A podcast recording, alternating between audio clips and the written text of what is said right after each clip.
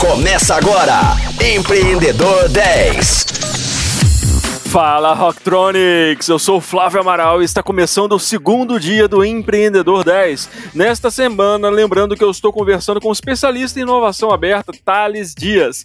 Thales, durante o desenvolvimento do seu trabalho no Espírito Santo e em Minas Gerais, você coordenou os programas de inovação aberta. Conta para quem ainda não está familiarizado com o conceito, o que é inovação aberta?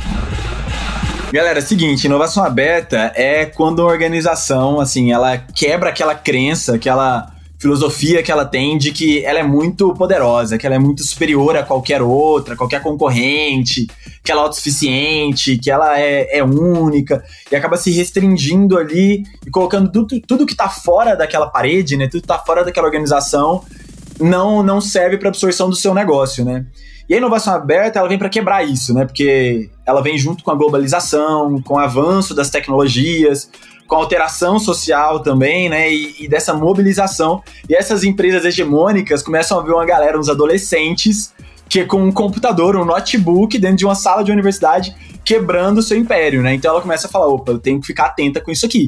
Então eu tenho duas opções. Ou eu vou reprimir, tentar destruir essa galera que tá aí surgindo, ou eu vou ter que me aproximar dela e aprender com ela, né? Assumir que de fato podem ter melhorias fora da minha, da, dos meus muros aqui que me interessam muito e que podem melhorar os meus processos, aprimorá-los, aprimorar os meus produtos e também para eu prestar um melhor serviço e oferecer melhores produtos também para o meu consumidor. Esse termo ele foi cunhado lá pelo professor da Universidade de Berkeley, na Califórnia, uma universidade de referência na área de inovação, professor Henry Cheeseberg é bom ler esses livros dele, livro Open Innovation dele, é um livro incrível, assim, já fica aí já já de uma dica para vocês já se aprofundarem, estarem mais próximos dessas temáticas, mas basicamente essa abertura de uma empresa para receber potenciais soluções que estão fora dos seus muros. E qual a importância da inovação aberta para o desenvolvimento das empresas? Cara, aí é, é absurdo, assim, essa, isso comprovadamente, assim, as empresas que investem em inovação aberta, que buscam soluções fora, elas crescem muito, porque pensa assim, né, todo mundo que está ouvindo a gente agora, quando você tá muito tempo trabalhando com uma coisa e lidando com o mesmo produto, com o mesmo serviço, você começa a não ver mais os erros, você não começa mais a ver aquelas falhas.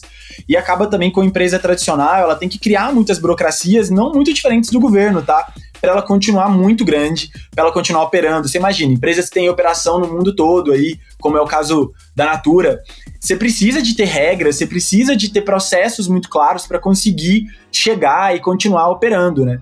Então, quando você se aproxima de startups, quando você se aproxima da academia ou de outras soluções, você consegue ter uma metodologia mais ágil, né? uma operação mais rápida, mais eficiente. Você começa a ter percepções sobre o seu negócio que nem você, nem seus liderados tinham.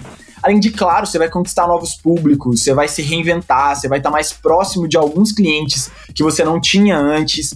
E aí eu vou até dar um exemplo para vocês verem assim quanto que uma corporação ganha. Gente, quando os bancos digitais surgiram, né, e começaram a incomodar, os bancos tradicionais tem, começaram inclusive ali a tentar reprimi-los de início, mas depois eles viram que era um caminho sem volta, porque o público já estava lá. E se o público já estava lá, era muito difícil. E se o público estava lá é porque eles estavam insatisfeitos com a prestação de serviço tradicional, né? Quem nunca aí reclamou de um serviço bancário e com muita razão aí muitas vezes, acabou encontrando nesses bancos digitais uma facilidade muito grande. Se a gente tiver esse foco ali do que pode ser reinventado de melhoria, a gente consegue crescer muito enquanto negócio, não só a startup, mas principalmente como a corporação.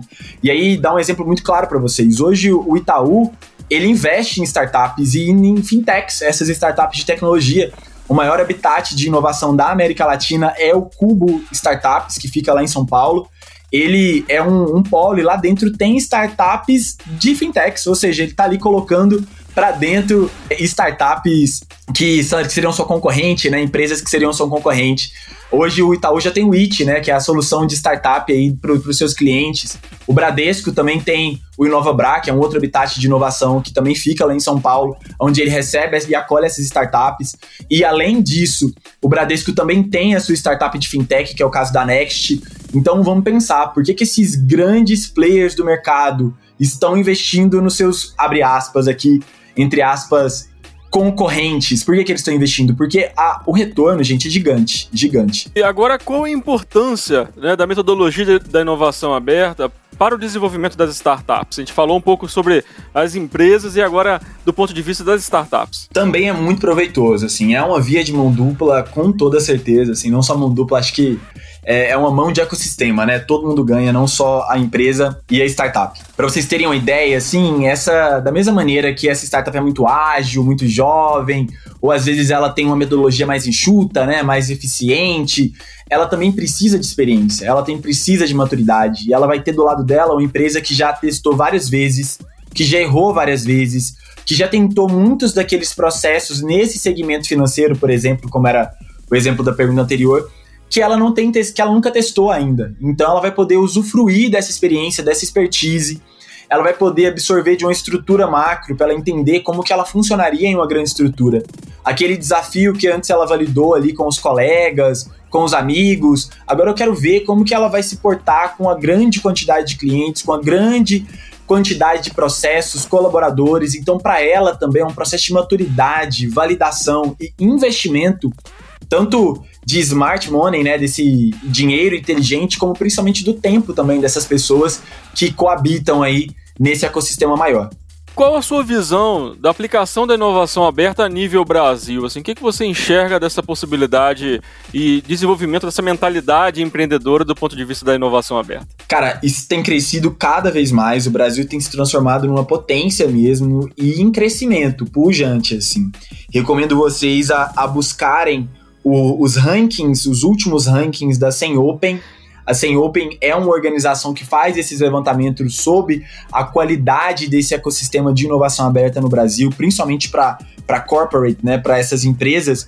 E quando você vai avaliar lá, você vai ver que só em contratos declarados dentro do, desse estudo, nesses últimos anos, tem quase 40 mil contratos estabelecidos entre grandes empresas e startups. Isso é muita coisa, muita coisa. Você multiplica isso aí para os principais empresas e com certeza você hoje que está me ouvindo já deve estar tá sendo impactado por algum programa de inovação aberta de algumas dessas empresas que está no seu dia a dia e você nem ao menos sabe. Assim, algumas das melhorias que você teve aí nos seus apps aí mais usados ou inclusive nos serviços presenciais que talvez você faça já estão sendo usufruídos graças a esse avanço da, da inovação aberta. Muito recentemente, muito, muito recentemente mesmo, saiu um novo estudo do, do Open Corps aí, da Sem Open, e sem mesmo de numeral e Open de aberto em inglês, né?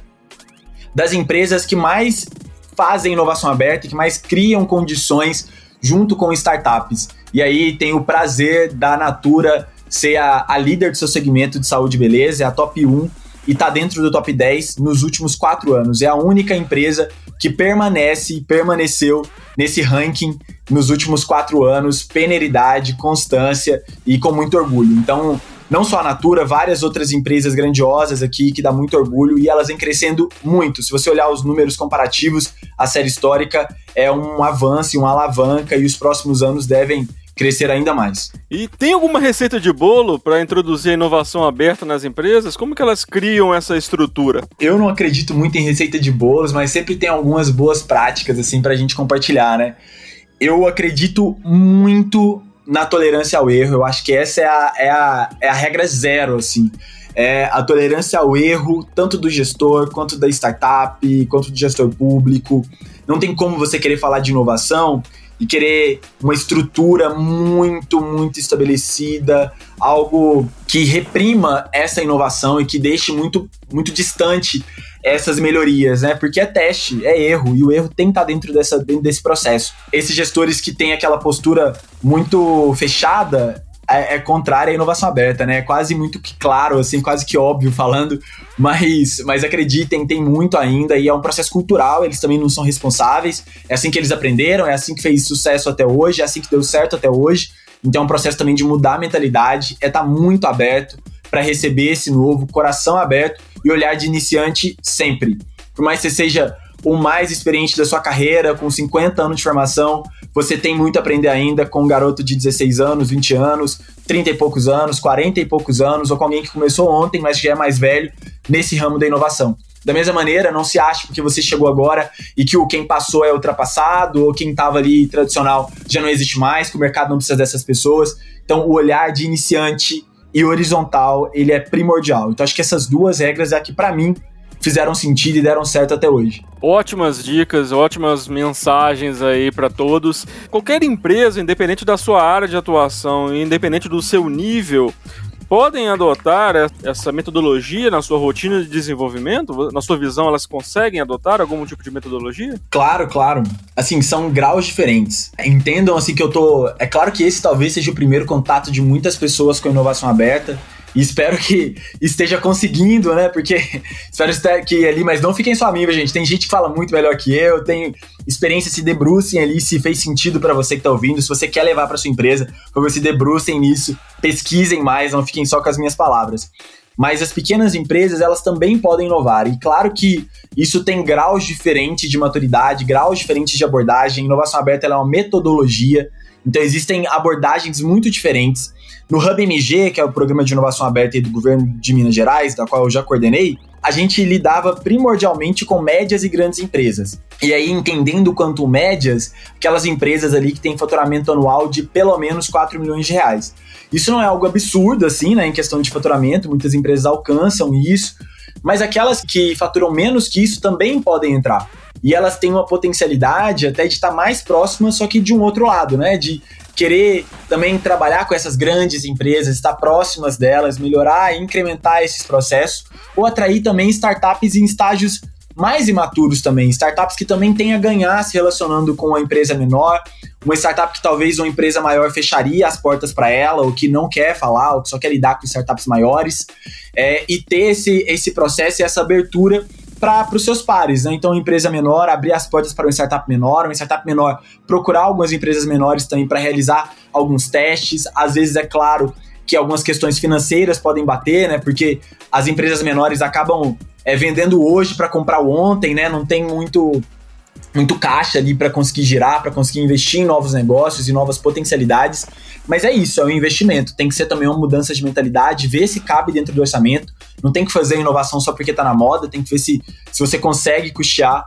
E talvez tentar algumas parcerias gratuitas aí, algum tipo de ganha-ganha, algumas trocas e parcerias de algo dos seus produtos e seus negócios que com certeza você vai achar alguém ou algumas pessoas que, que estão com essa mesma sinergia, com esses mesmos interesses que você. Ô Thales, valeu aí pelos, pelos esclarecimentos. Acho que essa conversa de hoje abre a mente de muitas pessoas, né? não só de empresários, mas também de startups, que a gente está sempre com essa cabeça aberta, com essa mente aberta para as novas oportunidades, para essa interlocução com as empresas no mercado.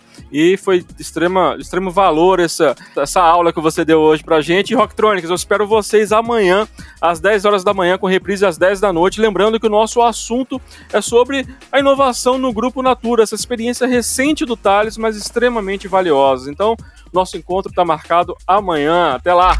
Você ouviu Empreendedor 10, só aqui, Rocktronic, inovadora.